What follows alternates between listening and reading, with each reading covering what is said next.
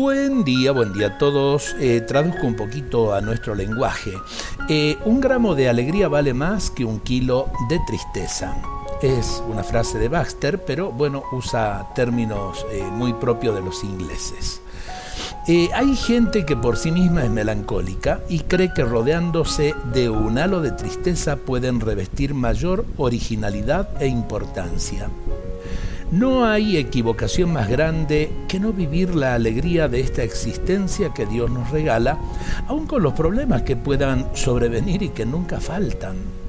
En la tristeza existencial, el hombre lo único que logra es hundirse en un mutismo que para nada denota salud, sino un perdurar enfermizo que nada tiene que ver con la plenitud humana.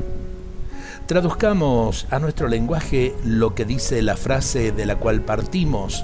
Un gramo de alegría vale más que un kilogramo de tristeza, decíamos al comienzo, y es una gran verdad. La alegría cambia no solo lo que somos, sino también a quienes nos rodean. Qué terrible es un hogar donde se vive la tristeza. Qué hermosa la familia donde se enfrentan aún las cosas más dolorosas con la alegría de vivir. No podemos ser ingenuos de no darnos cuenta que existen problemas, pero estos se resuelven de un modo diferente cuando se tiene el gozo en el corazón. Cuando esto sucede, hay energías para seguir luchando.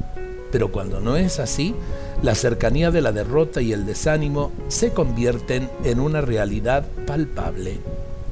No descreamos de la alegría puesto que esto equivale a descreer de la vida y del mismo Dios que nos da la esperanza para poder seguir en la lucha cotidiana por tantos valores y virtudes por los cuales vale la pena poner todo nuestro esfuerzo para construir un mundo mejor, cimentado en la alegría que brota de lo más profundo del corazón humano. Sin duda, vale más un poquito de alegría que una montaña de tristeza. Dios nos bendiga a todos en este día.